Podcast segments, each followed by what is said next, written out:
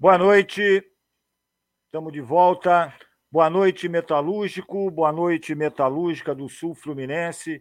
Boa noite, população de Volta Redonda. Boa noite, ouvintes de todo o Brasil. Afinal de contas, hoje a oposição metalúrgica é reconhecida de norte a sul desse país.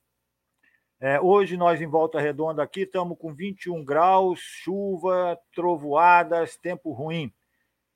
E parece que o tempo também está ruim para aqueles que utilizavam direta ou indiretamente o plano de saúde Bradesco da CSN. O tempo está ruim também para cerca de 45 mil pessoas. Esse é um dos temas que nós vamos tratar hoje aqui no programa A Voz do Metalúrgico, através do canal da Rádio Web Censura Livre. Mas antes, nós vamos conversar um pouco um companheiro da oposição metalúrgica, responsável pelas, pelas fábricas de Resende, Barra Mansa, companheiro Vitor, Vitor o Velho. Vitor, como é que está a situação na ArcelorMittal, meu companheiro? Que informe tu traz de novo para a gente? Como é que está a situação lá? Parece que teve um processo lá que ficou agarrado. Explica para nós como é que ficou isso lá. Boa noite, Vitor. Boa noite. Boa noite ao amigo Erasmo. É, eu quero agradecer aqui né, a Rádio Web, Censura Livre, é, por abrir esse espaço né, para que a voz do metalúrgico chegue a todos os metalúrgicos da região sul-fluminense. E eu vou iniciar aqui a respeito dos companheiros lá de Resende, né? Da ArcelorMittal, unidade Resende, ArcelorMittal, unidade Barra Mansa, é, que eles têm acompanhado, né? A verdadeira novela que foi criada pela atual direção ilegítima do nosso Sindicato dos Metalúrgicos, que insiste em descumprir os acordos que eles próprios assinaram, como é o acordo de turno da ArcelorMittal. O acordo de turno da Arcelor, que venceu em dezembro de 2019, a direção do sindicato não tinha que ter ido enviar ofício para a Arcelor, pedindo para abrir negociação de acordo de turno. Não existe isso. O acordo de turno para exercer o turno de oito horas venceu no dia 1 de dezembro. Ou seja, seria, né, pra, a partir de 1 de dezembro, a obrigação da direção do sindicato era acionar a justiça, já pedindo para que entrasse o turno de seis horas por encerramento do acordo feito. Mas não. Primeiro, eles foram lá, enviaram um ofício, pedindo para a empresa abrir uma negociação que eles não tinham que pedir. Quem tem que vir atrás é a empresa. A empresa que é interessada nesse turno de oito horas, e não os trabalhadores. Então, teria que ter voltado o turno de seis horas. Primeiro ponto. Segundo ponto. No acordo de 2017, do turno, a empresa pagou R$ 3.500 aos trabalhadores para eles fazerem um turno de oito horas por dois anos. E chega em dezembro de 2019, essa empresa, essa empresa simplesmente oferece mil reais a esses trabalhadores. Com a interferência da oposição, esses trabalhadores simplesmente rejeitaram. Começamos a pressionar pressionar, enviamos denúncia ao Ministério Público do Trabalho. O Ministério Público foi, convocou, a direção do sindicato convocou a direção da empresa. Fez um cálculo e apresentou uma proposta de R$ 6.600 para cada trabalhador. Ou seja, eles estavam oferecendo mil reais. E foi, pelo Ministério Público, apresentada uma proposta de R$ 6.600. Não satisfeito, o que, que o sindicato tinha que fazer? apresentar a proposta do Ministério Público aos trabalhadores. Olha, eles apresentaram, o Ministério Público apresentou essa proposta. O que, que vocês acham? Tá bom? Tá bom. Apresenta para a empresa. Se a empresa não aceitou, justiça. Vai ao Ministério Público. Mas não, eles foram cozinhando, cozinhando, cozinhando. Até que a empresa oferece R$ 3.500. Só que a oposição já havia feito tá, uma denúncia com relação a essa, essas, essas coisinhas, esses detalhes que eles fazem dentro desses acordos ao Ministério Público. E eles, para tentar dar uma justificada que estavam fazendo alguma coisa, entraram com uma ação em Barra Mansa para poder fazer, implantar o turno de seis horas. Só que não. Eles tinham que chegar, entrar com uma ação, olha, foi venceu, tal, isso, aquilo, queremos o turno de seis horas. Não. Eles simplesmente entraram com uma ação para que a empresa não, não mantivesse o turno de oito horas. O que, que a empresa fez? Meteu um turno fixo de oito horas. Só que era um turno fixo que todo mundo revezava, né? Tinha trabalhador que trabalhava de zero hora, na outra semana ia lá para trabalhar às quatro. Recebemos denúncias que tinha trabalhador chegando a fazer quase 16 horas. Então é um absurdo. Mas foi levando. A justiça, eles entraram com um processo para perder.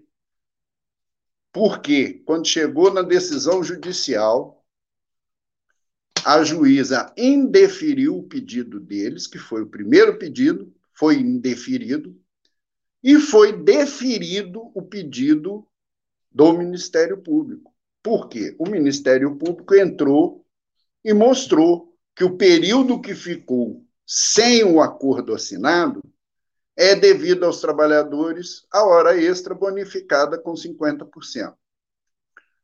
E eles são tão pelegos, mas tão pelegos, que eles colocaram um boletim na empresa dizendo que eles estão lutando, que conseguiram garantir o pagamento dessas horas extras. Ou seja, é incrível a capacidade que eles possuem de achar que estão enganando o trabalhador. Isso é um absurdo que eles vêm fazendo. Só que os trabalhadores da Arcelor estão vacinados. Os trabalhadores da Arcelor sabem com quem estão lidando. Uma empresa, uma empresa que estava querendo demitir um, um cipista com estabilidade garantida.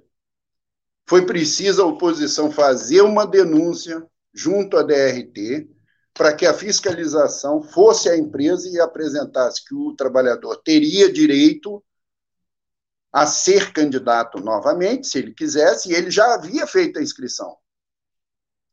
Final da história: os trabalhadores da Arcelor estão de parabéns. Eles se uniram em torno desse trabalhador que estava para ser demitido pela empresa e ele foi o segundo mais votado. Ele foi eleito titular, o segundo mais votado. Parabéns aos trabalhadores que tomaram a atitude de seguir em defesa do companheiro. E hoje eu estou aqui para dizer a direção atual do Sindicato dos Metalúrgicos continua mentindo aos trabalhadores. O primeiro pedido deles dentro da ação foi indeferido. E o documento está à disposição de quem quiser. Inclusive, os trabalhadores da Arcelor já receberam a decisão. E todos eles já viram que está lá assinalado. Item A, indeferido Item B, que é o pagamento das horas extras com bonificação de 50%, com todos os direitos de FGTS, os adicionais, INSS, depósitos, e, e entrou em fase de liquidação. Entrou um embargo de declaração, eu acredito que seja da empresa, pois o nosso advogado, o doutor Tarcísio, ele estava até numa audiência agora há pouco e ele ainda não tinha conseguido entrar. Ele está chegando aí para poder estar tá falando a respeito se ele conseguiu acessar, ver se é o embargo da empresa ou do jeito que está a coisa, é capaz até o próprio sindicato ter entrado com embargo em cima da decisão da juíza para poder embolar o processo e prejudicar ainda os trabalhadores. Tá? Então, é... amigo Erasmo e aos ouvintes, a coisa está descambando para mentira descarada. A coisa está sendo. Está tá, tá indo a um nível de mentir e achar que todo mundo vai acreditar no que eles falam. Tá? Só que os metalúrgicos da região sul-fluminense já conhecem a turma, sabem até onde eles são capazes. São plataformas de votação, uma votação online. Pois é, Vitor. Você, tá? você, pois não. Você está falando essa questão do, da, da, mentira, né? Um sindicato que ficou baixa a sua constantemente. Fala. É... Isso. Está me ouvindo bem agora? Então, a gente você falou da mentira. O sindicato utiliza da mentira como ferramenta de atuação. Ele se utiliza de uma conduta totalmente antissindical. E é o que a gente vem vendo de uma diretoria que usurpa a entidade dos metalúrgicos, o sindicato dos metalúrgicos, desde 2010, porque eles tiveram a eleição de 2010 caçada, a eleição de 2014 caçada, as eleições de 2018 caçadas também, e foram caçados recentemente, o senhor Silvio Campos, o Pelego Mor, foi caçado da comissão eleitoral. E, e esse, essa mesma diretoria que chamar esses caras de pelego, eu acho que chega até a ofender o pelego. Porque eu, eu, eu vejo muitos pelegos atuando pelo Brasil afora que, por mais que entregam direito, não é, não é algo parecido como o que a gente vê aqui. Aqui é algo absurdo em relação à entrega de direitos. E eu queria dizer para você, essa diretoria ilegítima, como você mesmo colocou aí, que vem se utilizando de plataformas digitais para realizar assembleias duvidosas e aprovar com maioria absoluta a perda de direitos, eu te pergunto, você falou do Sul Fluminense, em relação aos trabalhadores da CSN, como é que ficou o acordo? Em que pé que se resumiu o atual acordo? O que a gente sabe é que foi o pior acordo, um acordo histórico é, de, tão, de tão baixo, rebaixado que ficou. É, como é, o que, que você tem para falar para a gente em relação ao, ao, acordo e à perda de direitos da categoria metalúrgica na CSN? Bom, meu amigo, o que eu tenho a falar com relação a esse acordo coletivo da CSN é o seguinte: o sindicato dos metalúrgicos ele conseguiu fazer pior acordo conseguiram numa pancada só tá? retirar o plano de saúde que garantido no edital de privatização eles conseguiram tá, implantar um banco de horas que nunca foi conseguido implantar na empresa. Inclusive, existe uma determinação judicial por uma denúncia que foi feita até na época pelo nosso advogado, doutor Tarcísio, foi até na época da Sancho, onde existe uma proibição de que a empresa, que os trabalhadores fizessem mais do que duas horas extras, que é as duas horas de lei. Tá? Então, existe essa determinação judicial. E o sindicato conseguiu fazer com que os trabalhadores perdessem isso. Implantou um banco de horas, tá? sem sem autorização dos trabalhadores, tá? com, assim, simplesmente ignorando a vontade do trabalhador. Um banco de horas tá? de um ano, onde o trabalhador só vai receber a hora extra tá? daqui um ano sem a bonificação de lei, que é a bonificação que determina 50% ou 100%. Ou seja, o cara trabalha no domingo, ou um, vamos colocar um feriado. Trabalhador da CSN vai trabalhar um feriado, vai levar um ano, a empresa vai poder ficar um ano sem pagar essa hora extra para ele, e o dia que for pagar, vai pagar a hora normal, sem bonificação, sem nada. Bonificação zero, hora extra zero, ou seja, dia por dia. É uma covardia extrema isso, companheiro Erasmo, aos trabalhadores.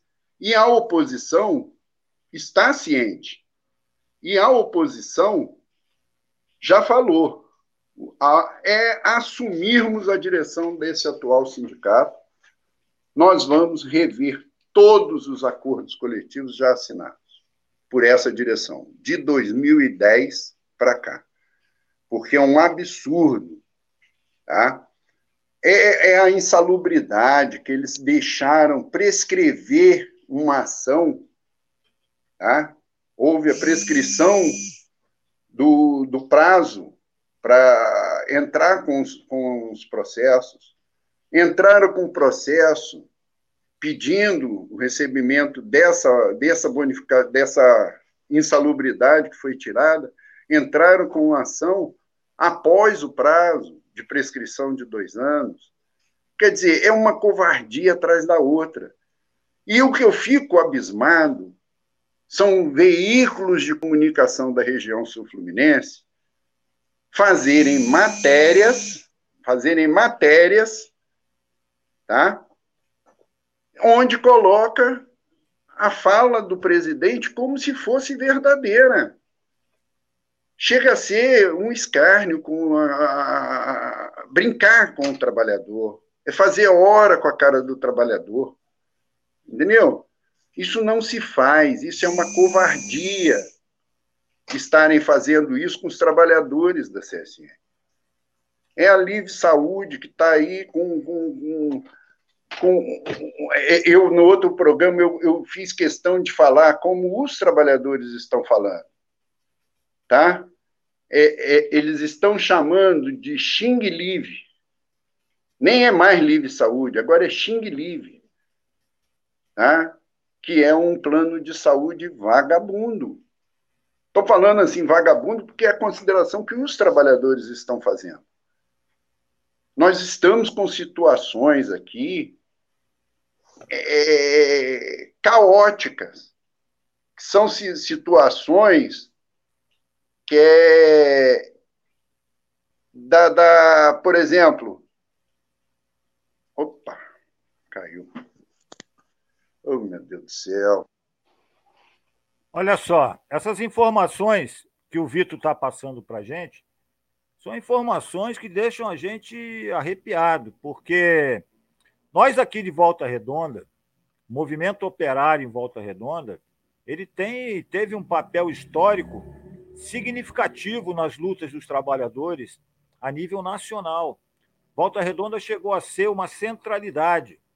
E hoje, na oposição metalúrgica do Sul Fluminense, dentro da atual composição dela, vocês vão ver companheiros que fizeram parte daquele velho sindicalismo autêntico e combativo do, da década de 80.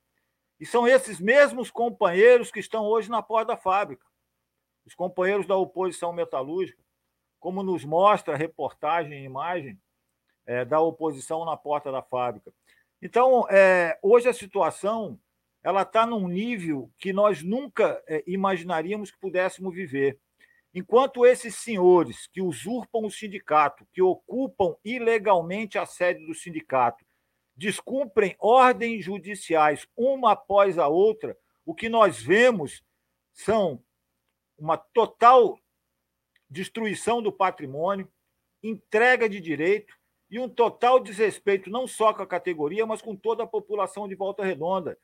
Agora, a gente sabe que esse processo histórico de desconstrução de uma categoria politicamente consciente, que sempre teve envolvido com a organização sindical, Desde o processo de privatização em 93 para cá, a gente viu que esse, é, essa, esse espírito de luta da categoria metalúrgica no Sul Fluminense vem sendo desconstruído. Isso não é uma desconstrução à toa, não. Isso faz parte de uma exigência de mercado. É necessário para que a CSN se mantenha explorando, é necessário destruir a organização dos trabalhadores. E para isso eles contam com um departamento, porque a gente pode chamar esses senhores que ocupam o sindicato lá, transformar o nosso sindicato num puxadinho, num departamento da CSN.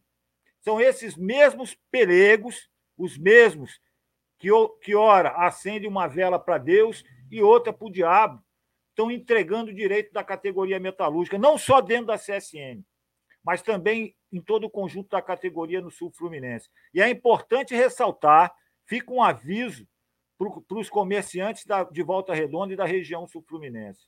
Quanto mais o poder aquisitivo dos metalúrgicos dessa região, porque nós somos um polo industrial importante no país, o polo sul-fluminense.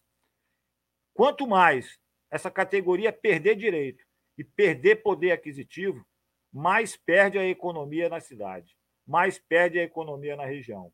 Portanto, essa luta dos metalúrgicos de Volta Redonda por seus direitos, por garantia de conquista, é uma luta que diz respeito diretamente ao conjunto da sociedade de Volta Redonda.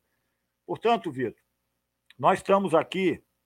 Um dos pontos que nós vamos tratar aqui, e é um ponto nebuloso, cabuloso, horroroso, é a questão da troca do plano de saúde. Essa questão que foi escondida durante um bom tempo da própria categoria, porque isso foi uma mudança feita no, último acordo coletivo. Esse acordo, que não foi publicado, não veio a público, precisou uma pessoa da categoria entrar com um processo junto com a oposição para que a gente pudesse ter acesso ao que ficou decidido no acordo, principalmente em relação ao plano de saúde. A gente sabe que essa questão do plano de saúde ela envolve 45 mil vidas, ou seja, pessoas que estão, que estão envolvidas direta ou indiretamente como beneficiário desse plano de saúde. O plano de saúde Bradesco é um plano garantido, inclusive, pelo edital de privatização, porque quando a CSN fechou o, hospital, fechou o centro de puericultura, ela garantiu, através do edital, numa cláusula, que esses direitos à saúde seriam garantidos. E, e isso foi garantido até hoje, até o último acordo aonde sorrateiramente, na calada da noite, de uma forma traidora, entreguista, foi entregue, é, acabaram com o plano de saúde Bradesco, que é um plano nacional, ou seja, qualquer cidade acima de 50 mil habitantes tem direito a esse plano. Então, a discussão que está colocada em relação à troca do plano de saúde e aí é importante deixar claro aos ouvintes aqui do programa A Voz do, do Metalúrgico, da oposição metalúrgica, é importante deixar claro o seguinte: a questão não é trocar o plano de saúde. Porque a CSN pode trocar, ela pode tirar do Bradesco e colocar numa outra empresa, desde que todos os direitos, toda a abrangência nacional do plano seja garantida, ou seja, que seja garantida a equivalência desse plano. Nós estamos aqui hoje, ainda, ainda não chegou no programa o nosso coordenador jurídico, Tarcísio Xavier, mas nós estamos aqui no, no programa, e aí, Vitor, você vai acompanhar, poder acompanhar aqui com a gente. Nós estamos aqui com uma convidada muito importante, a, a companheira Ana Vilaça, ela é gestora de projetos, moradora de Niterói e filha de André Luiz Lamblé Vilaça, que é aposentado da CSN por invalidez desde 2001. É muito importante a narrativa que nós vamos ouvir agora, porque a gente vai perceber que essa questão da troca do plano de saúde, que mexe com mais de 45 mil vidas diretamente, ele também, de uma forma muito, eu diria, de uma forma maliciosa é, mexe indiretamente com a vida de inúmeros familiares. É um, é um verdadeiro drama o que essas famílias estão vivendo. Portanto, eu queria convidar agora para passar essa narrativa para a gente. Infelizmente, o companheiro Tarcísio ainda não chegou. ele está ocupado, inclusive, com assuntos da oposição, mas ele está chegando aí. Enquanto isso, nós vamos ouvir a companheira. E, Vitor, fica atento, porque se acaso for preciso, a gente pode tirar algumas dúvidas com você que vem acompanhando essa questão mais de perto. Companheira Ana Flávia, é um prazer tê-la aqui com a gente, com a oposição, é um prazer enorme. E é um prazer você estar tá interagindo aqui com o nosso programa A Voz do Metalúrgico e muito nos honra a oposição metalúrgica. É, companheira, o que é que tu tem para nos falar sobre o drama que vocês estão vivendo aí em relação à troca do plano de saúde? Drama esse, acreditamos, de milhares de famílias hoje. Com a palavra aí, companheira. Boa noite. Boa noite, Erasmo. Boa noite, Vitor. Boa noite a quem está assistindo a gente. Primeiro, eu queria agradecer a oportunidade de poder contar a nossa história, falar o que está acontecendo com a gente. É, antes de tudo, eu queria passar o panorama mais ou menos de, da, da, saúde dos meus pais, né? Tanto meu pai quanto a minha mãe usa, é, são usuários do plano de saúde da CSN. É, eu já fui dependente, meu irmão também, mas agora por questão de idade a gente não é mais, são só os dois. É, eles sempre tiveram acesso a todas as necessidades médicas com o Bradesco. É, consulta, exame, emergência, tudo é, sempre teve disponível aqui na nossa cidade. A gente mora em Niterói, como você informou, a gente já não vive em, em Volta Redonda há mais de 20 anos. É, então, desde que a gente se mudou para Niterói, sempre o Bradesco é, contemplou todas as necessidades. É, com o passar do tempo, os meus pais é, tiveram algumas doenças, algumas comuns, é, diabetes, pressão alta, é, outras não tão comuns. É, minha mãe tem uma miocardiopatia, uma doença degenerativa da vista que precisam de um acompanhamento médico constante. Então, assim, são doenças que, de tanto em tanto tempo, eles precisam fazer uma consulta médica, eles precisam fazer um exame, é, e precisa de, de ter um plano de saúde para eles poderem ter acesso a isso. No ano passado, a minha mãe foi diagnosticada com câncer. Ela fez uma cirurgia, fez a radioterapia e deu início a um medicamento que é tomado diariamente. Ele tem que ser tomado por cinco anos.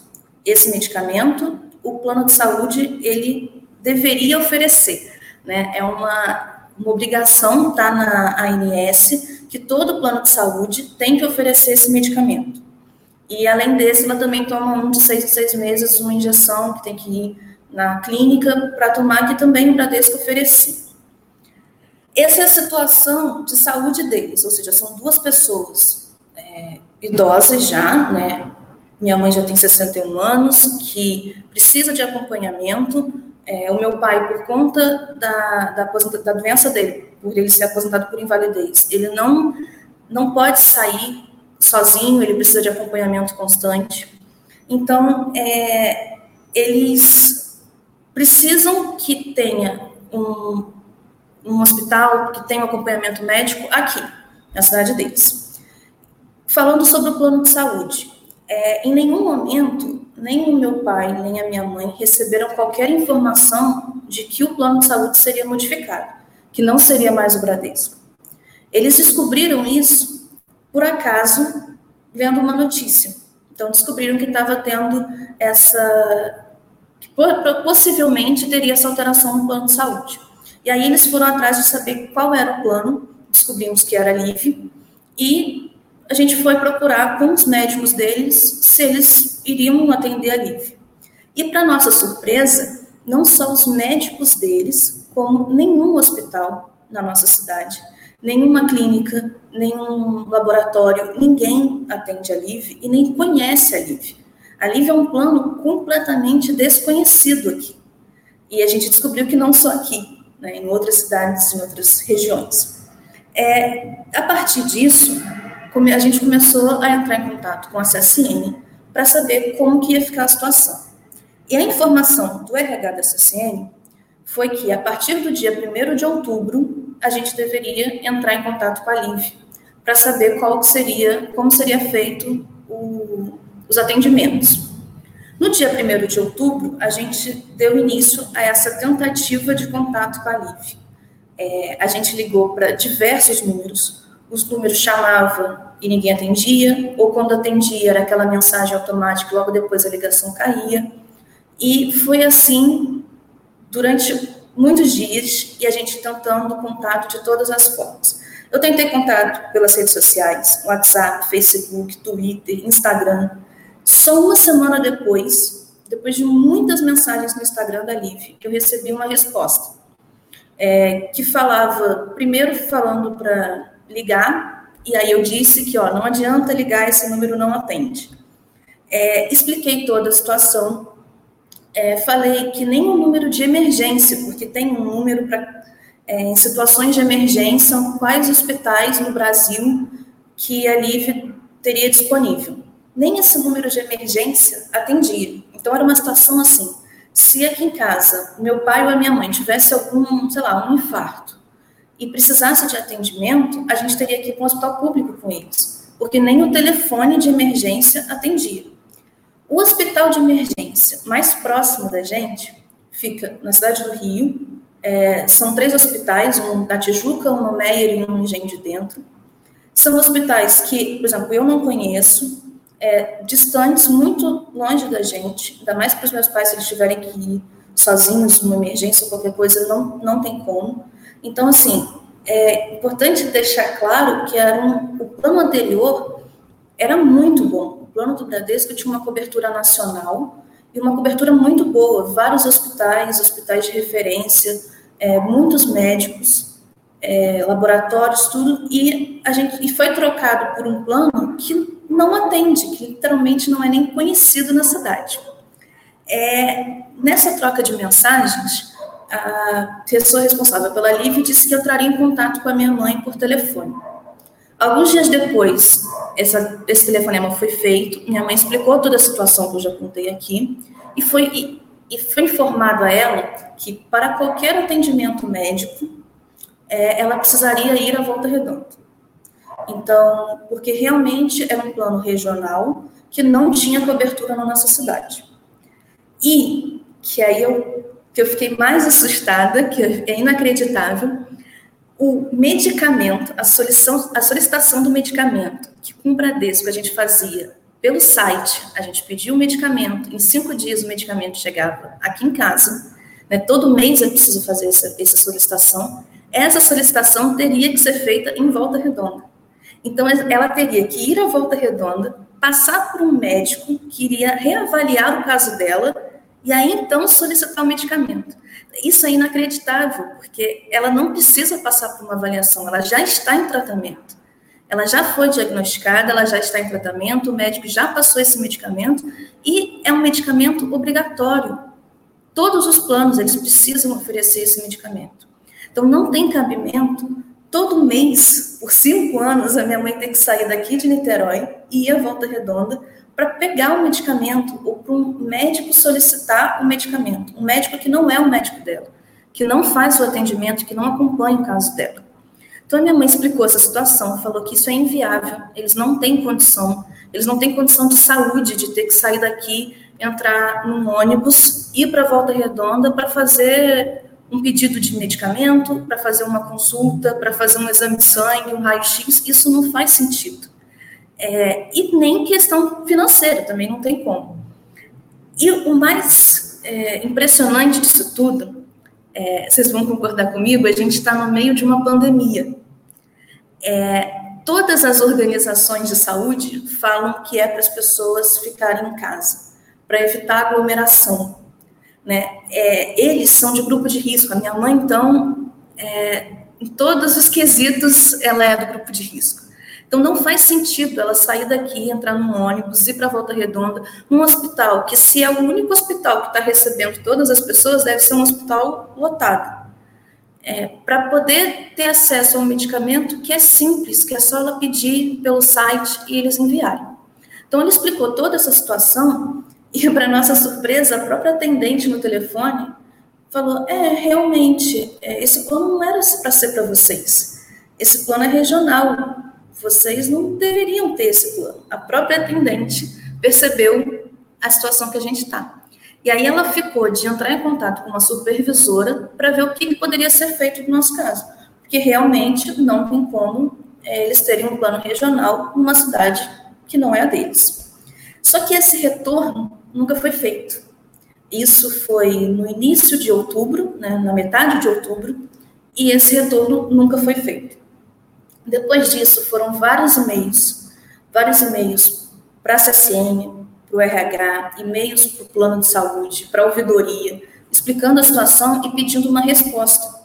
Porque o tempo vai passando, o medicamento vai acabando e a gente precisa repor. A gente precisa de um novo medicamento. É, eu falo muito do medicamento porque é a coisa no momento que mais está assustando a gente, porque é algo que ela precisa tomar todo dia.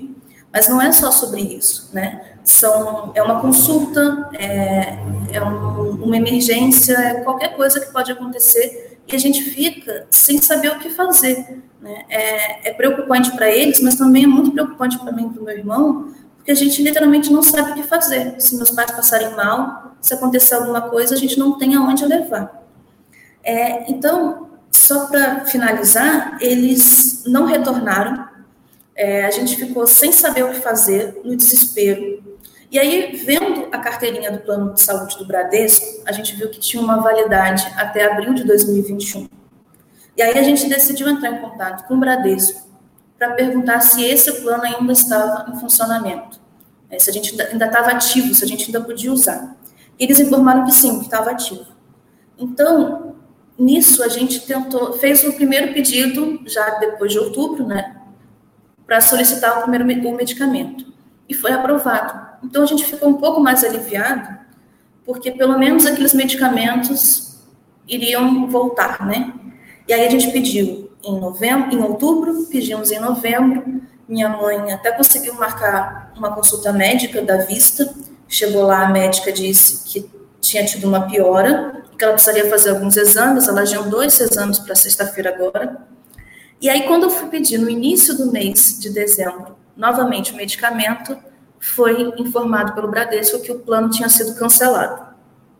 Então, houve uma vamos dizer, uma ação da CSN para cancelar esse plano, novamente, vamos dizer assim, né? E aí, eles não aprovaram a entrega do medicamento e é, o exame de sexta-feira, agora que minha mãe tem, também foi suspenso.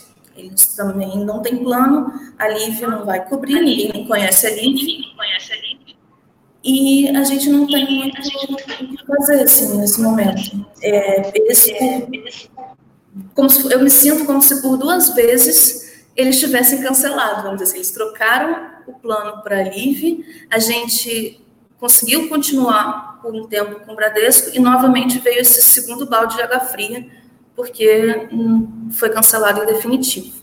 Então eu não sei o que fazer, é, só para vocês terem uma ideia, só esse medicamento esse que ela tem que tomar todo mês, tirando consulta, tirando exame, tirando os outros medicamentos. Só esse que é todo mês, que ela toma diariamente, ele custa na farmácia hoje 500 reais. Só esse.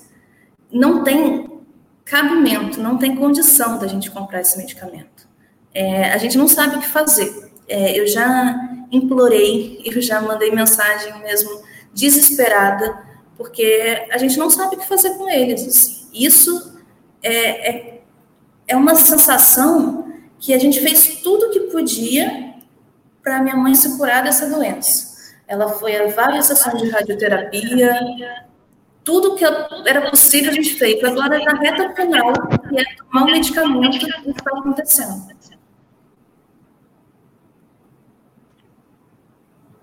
Entendi. Olha só. Terminou, Ana? Terminei, é isso, sim. Eu queria. É, a gente tentou várias mensagens. É, Estou pedindo ultimamente para a CCN pelo menos me dar uma resposta, de que pelo menos pudesse falar assim, ó, o plano vai ser isso mesmo, vocês não vão ter acesso, vocês vão ter que. Porque nem por escrito a gente tem isso. É, vocês vão ter que ir à volta redonda, porque aí a gente consegue tomar alguma decisão, né? Saber se vai, como que vai fazer, entrar na justiça, qualquer coisa para tentar reaver essa situação. Só que eles nenhuma resposta eles não dão, né? O e-mail de resposta deles é pedindo para esclarecer melhor a situação, isso tiveram vários, né, para dar mais detalhes da situação. E quando a gente dá os detalhes, eles não retornam. Entendi. Olha só, é, esse relato é um relato muito dramático. Ele, sinceramente, é, deixa a gente de queixo caído, porque tamanha desumanidade. É uma, é uma política, sinceramente, desumana por parte do senhor Benjamin Steinbrück e do grupo CSN, porque simplesmente ataca esses trabalhadores, esses, esses dependentes do plano de saúde, de uma forma tão dura, porque se, se não levar à morte devido ao atendimento precário, leva à morte por uma depressão, porque a pessoa vai acabar com a autoestima lá embaixo. Ou seja, é uma coisa desumana isso aí. É uma coisa que, sinceramente, nós aqui em Volta Redonda, a gente nunca viu um ato tão desumano por parte da CSN. Como bem, como bem disse o Tarcísio no último programa, que lucrou cerca de 5 bilhões então, a, a, a CSN e seus acionistas estão com o bolso cheio. Agora, enquanto o trabalhador, estão vendo seus direitos sendo retirados cotidianamente. O Tarcísio chegou na sala, mas parece que ele está com problema de, de conexão aqui. Está caindo. Eu queria, antes de, de passar para um breve comentário para o Vitor, aproveitando também, pegando uma carona no, no comentário, na narrativa da Ana, é, colocar aqui um, uma mensagem que a gente recebeu da Bárbara Pascoal, que enviou uma mensagem também dramática para a gente. Vamos ouvir aqui com a gente, depois o Tarcísio pode comentar um pouco sobre essa questão do plano de saúde. Ele caiu de novo, está com um problema sério de conexão aqui, o, o Tarcísio. Vamos ouvir o áudio então, gente? Da Bárbara, Bárbara Pascoal.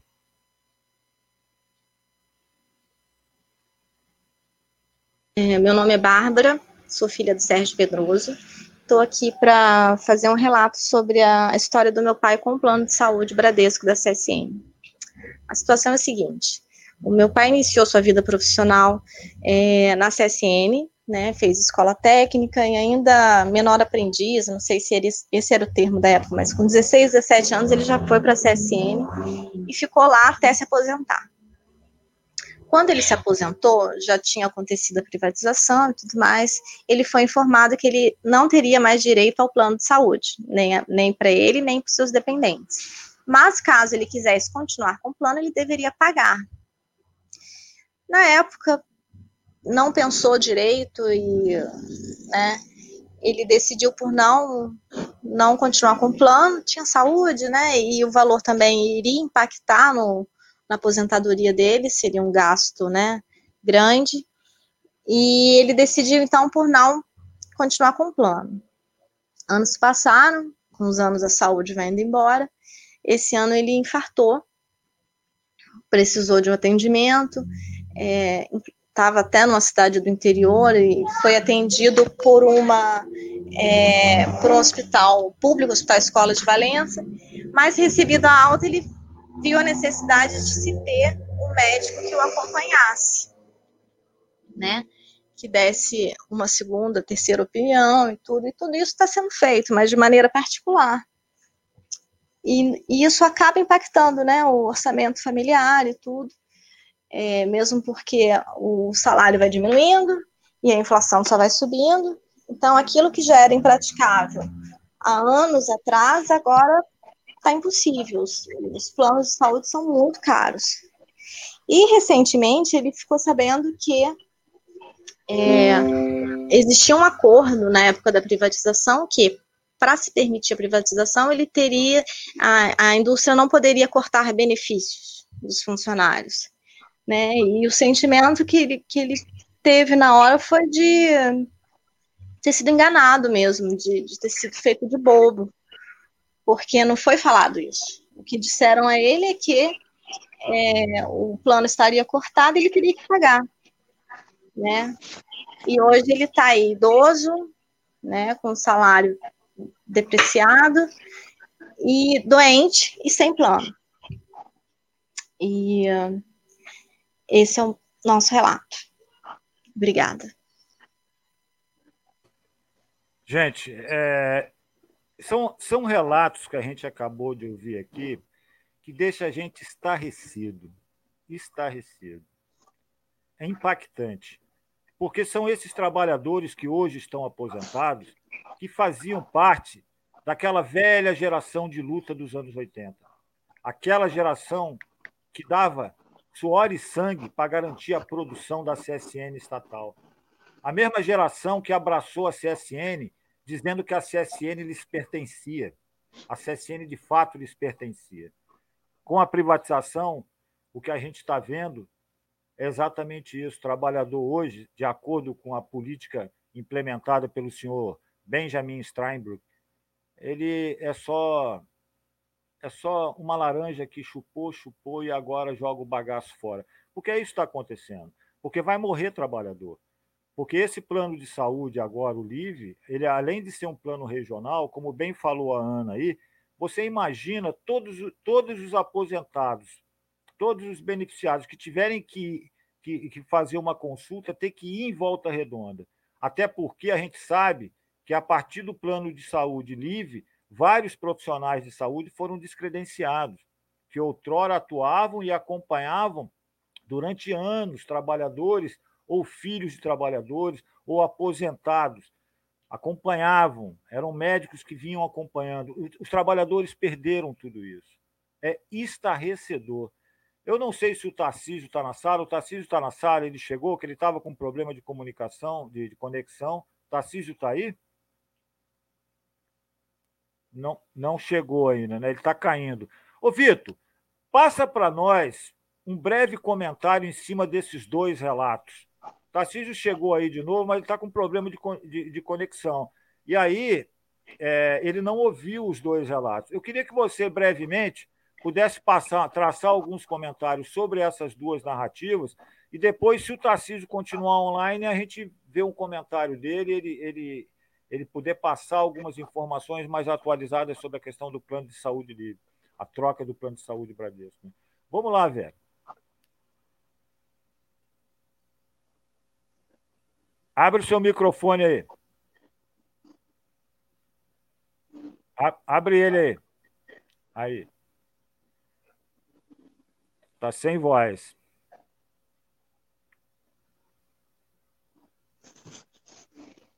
Isso. Traça, traça um breve comentário, Vitor, para a gente passar para o Tarcísio, se ele estiver conectado com a gente aqui.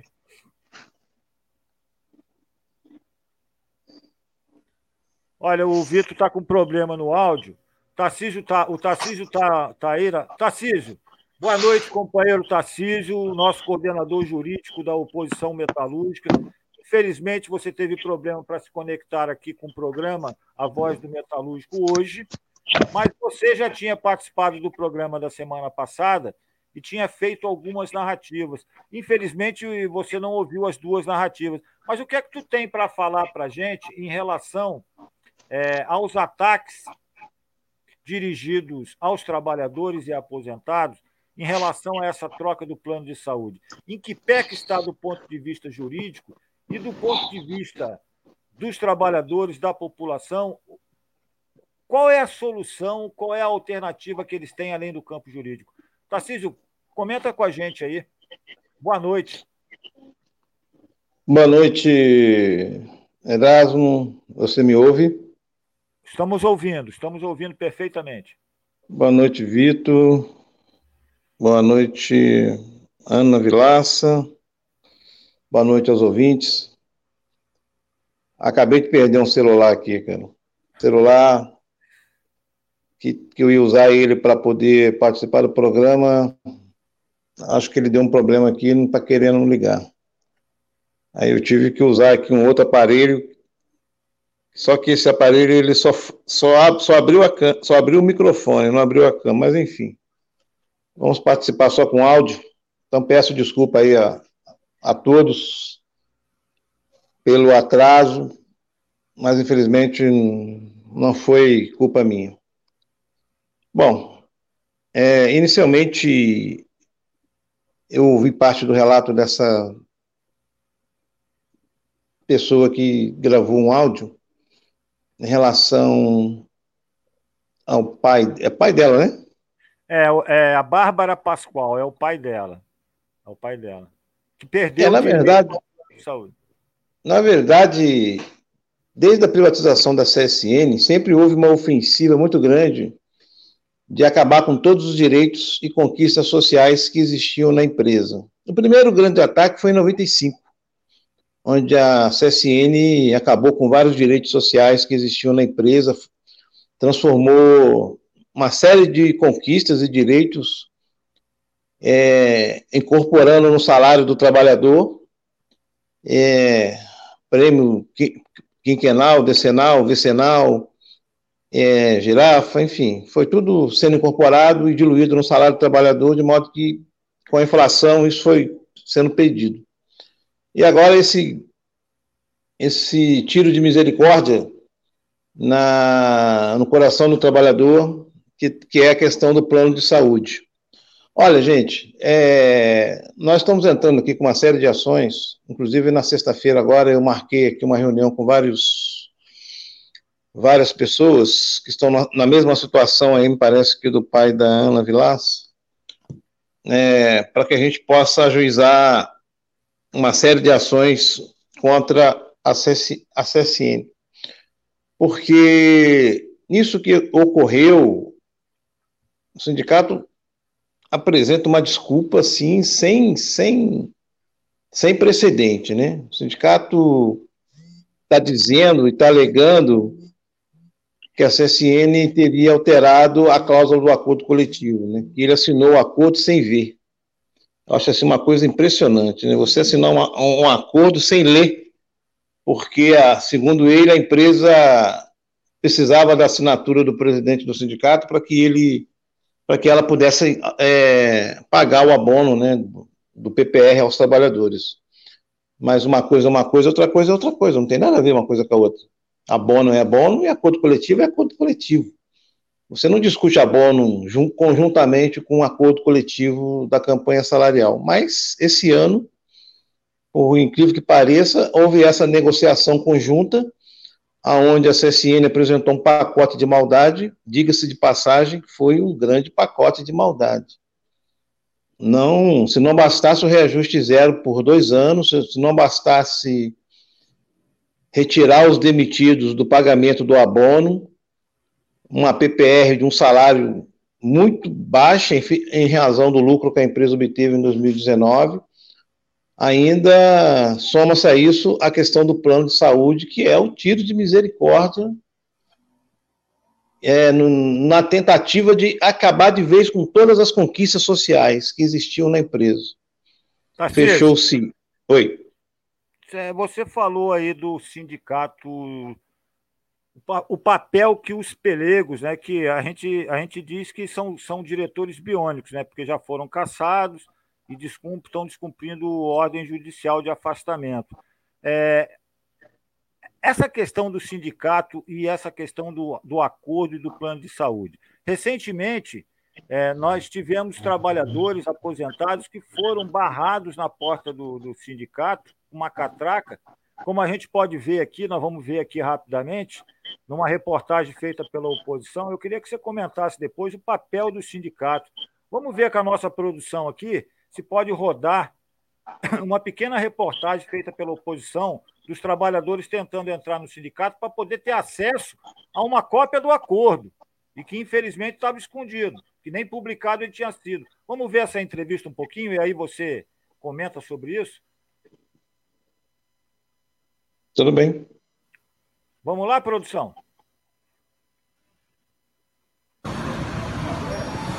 categoria quis que trocasse o plano. Quem falou? A categoria quis. Eu estou te perguntando.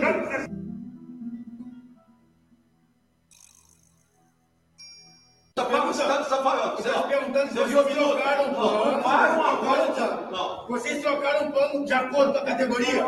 A categoria quis que trocasse o plano. Quem falou? A categoria quis. Eu estou te perguntando. Calma aí, rapaz. Nós fizemos alguma troca? Ué, não está trocando o plano? Meu amigo, a CSN chegou e falou assim: vou trocar a partir do primeiro do clube. Tá vocês, a obrigação de vocês é brigar por nós. Mas estava no acordo vigente que não ia trocar. Pois é. Tarcísio, essa cena também é uma cena estarrecedora. Como é que você avalia o papel dessas direções pelegas em relação a essa questão do plano de saúde, dessa troca aí? Que papel, hein, cara? É, é, se nós, se nós não dá para a gente perceber, porque foi, ele falou muito rápido, esse diretor do sindicato que nós conhecemos muito bem, que não é digno de que nós falemos o nome dele aqui.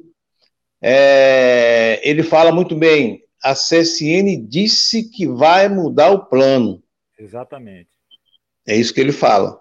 É, mas é, você vê a, a, contradição, porque quando tão logo a CSN anunciou que haveria mudança do plano de saúde, que foi um mês após a assinatura do acordo, é, pegou todo mundo de surpresa, até nós. E nós, na época, fomos as primeiras pessoas a falarem que não haveria outro, outro meio de mudar o plano se não mudasse o acordo coletivo.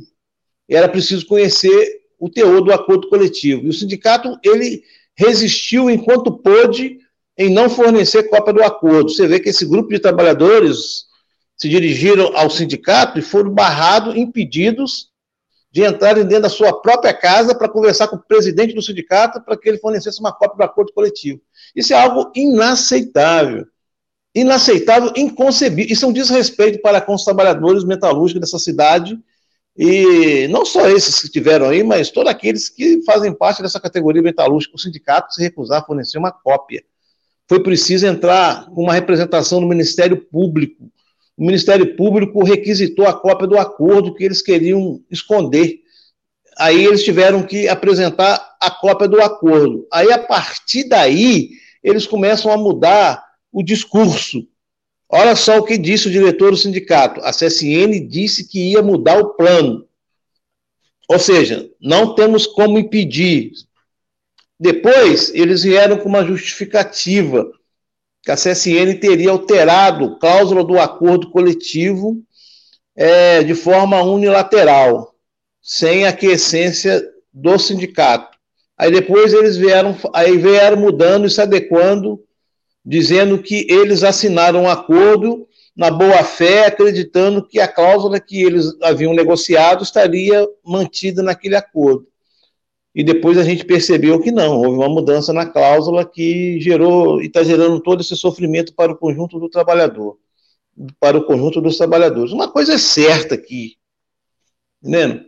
Essa política é uma política covarde, é uma política de submissão, é uma política de subserviência, porque se a CSN mudou de forma unilateral nas costas dos trabalhadores uma cláusula do acordo coletivo, o que, que o sindicato deveria fazer?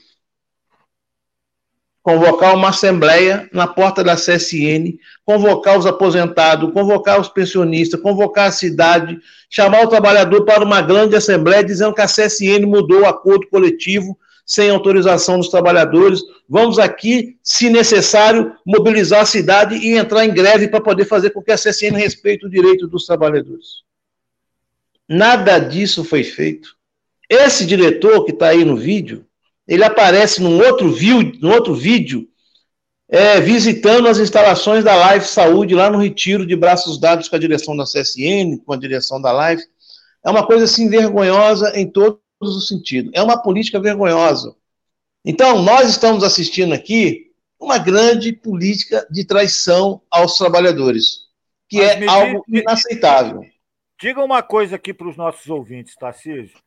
Afinal de contas, existe uma dúvida pairando no ar, que é o seguinte: esses pelegos que estão lá ocupando, usurpando a nossa entidade, nosso sindicato, que, é, que, que o passado provou ser uma, uma ferramenta de luta dos trabalhadores, de conquista. Estão lá eles tomando isso lá. Esses caras, esses caras, eles sabiam dessa questão do plano, porque a princípio eles dizem que não estavam sabendo de nada, que assinaram sem ler. Só de assinar sem ler, porra, o sindicato que um diretor de sindicato que assina um acordo sem ler, sinceramente, pode chamar de qualquer outra coisa, mesmo de dirigente sindical. Agora, queremos saber o seguinte: eles sabiam ou não sabiam do, do que se tratava essa questão do plano de saúde no acordo? Olha só, o que nós podemos. É, é, é porque eles vieram ajustando né, a, a, a sua posição. ao longo do, do ao passar do tempo, né? De, primeiro ele fala aí, ah, a CSN disse que ia mudar, ponto final e acabou. Quer dizer, o sindicato aceita, né? De cabeça baixa o que a CSN diz. E não é assim, aceitar de cabeça baixa o que a CSN diz. Depois veio falando que ela mudou de forma unilateral sem, a, sem, sem o consentimento do sindicato. Depois eles falam que assinou de boa fé e depois eles foram perceber que havia, havia sido suprimida uma cláusula, uma cláusula não, uma, uma, uma, uma redação da cláusula 16. É, o que nós sabemos de fato é que, é que eles receberam por e-mail a minuta do acordo. Eles no processo que eles entraram no Rio de Janeiro e perderam o processo porque entraram com uma ação errada, eles juntaram do, do, três e-mails que a CSN mandou para a direção do sindicato. Três e-mails. E nos três e-mails havia a minuta do acordo. Perdão. É, e nos três e-mails havia dois anexos: a minuta do acordo do abono e a minuta do acordo da campanha salarial. Então ali ele tomou ciência do que se trata de todo o conteúdo do acordo. Vamos supor que, que a CCN mandou uma redação sem alteração. Beleza, então ele leu aquele texto, então não havia, não havia mudança. Bom, agora a CCN vai e depois que ela muda a redação e pede para ele assinar e ele disse que na boa fé assinou porque precisava ser pago o abono, então ele não, não teve tempo para poder ler o conteúdo do acordo coletivo, das cláusulas do acordo coletivo. É, então, fica, fica, o que fica aparecendo é que existem duas versões que estão sendo apresentadas, que uma, ele recebe um e-mail com a minuta do acordo. Então, ele leu a minuta do acordo, a CCN mandou. Isso está no e-mail que ele recebeu e juntou no processo lá no Rio de Janeiro. Aí depois ele alega que, que quer dizer, se, se, se ele leu a minuta, então ele está lá. Agora, o que, que ele deveria ter feito? Olha aqui, ó, ele deveria ter mostrado, inclusive isso vai ser objeto de uma ação que a gente está pensando em, em entrar. Se na minuta está dizendo que está mantida as cláusulas do acordo coletivo de 2019, ele deveria ter justamente é, entrado com uma ação na justiça por cumprimento de cláusula de acordo coletivo que é aquela que estava lá na minuta que a CSN é, apresentou, e se, e se de fato depois a CSN mudou a cláusula, que, que não seja aquela que ele recebeu por e-mail, está tá dado aí as condições para chamar uma assembleia para parar a CSN e fazer uma greve contra a CSN, porque a cláusula que o sindicato recebeu não foi a mesma que ele assinou. Mas aí, o sindicato não quer fazer nenhuma coisa e o sindicato não quer fazer nem outra. O que leva a crer, o silêncio, compromete aquele que não quer, não quer dizer, não quer apresentar aquilo que ele recebeu. Agora, uma coisa é clara aqui, deixa eu falar uma questão aqui para que uma, a, a, a, a gente possa discutir com bastante detalhe sobre essa questão. Essa diretoria, ela teve seu mandato cassado. Ela é ilegítima. Ela não tem legitimidade para negociar. Esse ato jurídico que foi praticado ele vai, ele vai ser questionado na justiça. Por que, que ele vai. Não só esse, como tantos outros atos que foram praticados. Turno de 8 horas na CSN, na CELO, na Galva Sud, que é 12 horas, enfim. O ato jurídico praticado foi praticado pra, por quem não tinha legitimidade para praticar o ato, porque a eleição foi anulada.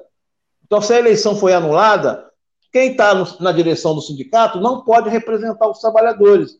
É obviamente que a CSN vai alegar que ela agiu com boa fé, porque é, é, para ela é, é, essa direção que está aí, que representa os trabalhadores, mas ela sabia do risco que ela estava correndo, porque ela sabia que a eleição foi anulada. Então, nós, com certeza, da, da oposição, os companheiros da oposição que vão disputar um processo eleitoral em breve, que vão ganhar essa eleição, a primeira medida a ser tomada, além da luta política que vai ser travada, na cidade, porque o que o sindicato não está fazendo, com certeza a oposição vai fazer. Vai chamar uma assembleia, vai chamar os trabalhadores, vai chamar as centrais sindicais, vai chamar os partidos, vai chamar a associação de moradores, vai chamar todo mundo para uma grande luta nessa cidade para poder fazer com que os dirigentes da CSN respeitem os trabalhadores. Isso está assegurado no edital de privatização. A CSN está querendo com essa política de parceria que está aí trazendo uma série de prejuízos aos trabalhadores, acabar com todas as conquistas sociais que existiam na época da CSN estatal, sendo que uma, a última delas é o plano de saúde. Esse plano que está aí, uma outra questão, se me permite, ele é totalmente inferior ao plano saúde Bradesco. A CSN, ela até pode mudar o plano. Pode, o patrão pode. Olha, eu quero mudar o plano Bradesco para Unimed. Pode, está no poder diretivo da empresa. Agora, só, é, o que não pode é oferecer um plano que não tenha a mesma equivalência, que não tenha a mesma cobertura, que não tenha, que é, que é nacional, que não tenha o mesmo credenciamento dos, de todos os médicos da Bradesco, clínica. Tem que ter tudo isso. Agora, transformar o plano nacional no plano regional, descredenciar uma série de médicos, uma série de clínica e deixar os trabalhadores a Deus dará, isso aí vai contra o direito que está assegurado no, no, edital de privatização incorporado no patrimônio jurídico do trabalhador. Então, aqui, infelizmente, esse sindicato está tá, tá, tá, tá sinalizando para uma política que existe de pior no movimento sindical. Nem a direção passada chegou a tanto, nem Lustosa, lá na época lá da ditadura, chegou a tanto. Sindicato não é para fazer isso com os trabalhadores. O sindicato tem que estar do lado do trabalhador. Essa diretoria, ela tem uma política de parceria com as empresas. A força sindical, quando veio para Volta Redonda, ela disse: somos parceiros do patrão. E aí a política continua. Essa questão envolvendo essa política de submissão está aí representado por esse acordo coletivo, que é uma coisa inaceitável. Então, nós, só concluir Olha aqui, só. nós Estamos entrando com uma série de ações na justiça, de cumprimento de decisão para aqueles que ganharam na justiça. Vamos entrar na justiça. Então, é sobre, é sobre, é sobre esse ponto, Tarcísio, porque nós estamos aqui com 21 horas e 9 minutos. Nós, nós estouramos em 9 minutos. Mas a Ana, ela, ela quer fazer uma pergunta que eu espero que ela pergunte bem breve, uma pergunta breve, e você, e você vamos tentar estourar o nosso tempo aqui em, do, em 21 e 15, são 21 e 10 agora. Ana, faça a pergunta que você tem a fazer para o Tarcísio. O Tarcísio responde bem rapidamente para a gente fechar o programa. Nós estamos em cima da hora. É, doutor Tarcísio, a minha dúvida é o que, que a gente pode fazer, assim, o que, que os, os aposentados que não moram em Volta Redonda, o que, que eles podem fazer para tentar é, ter acesso a um plano nacional? É, e só lembrando, eu falei mas eu falei um pouco antes, que no, a carteirinha do, do Bradesco dos meus pais diz que tem a validade até abril de 2021. É, com base nisso, a gente tentou continuar fazendo uso, a gente conseguiu por dois meses, outubro e novembro, e aí esse mês a, Bradesco informou que a CSN cancelou o plano. Então, o que, que a gente que não mora em Volta Redonda, o que, que a gente pode fazer para poder ter acesso, já que a gente tinha um plano nacional?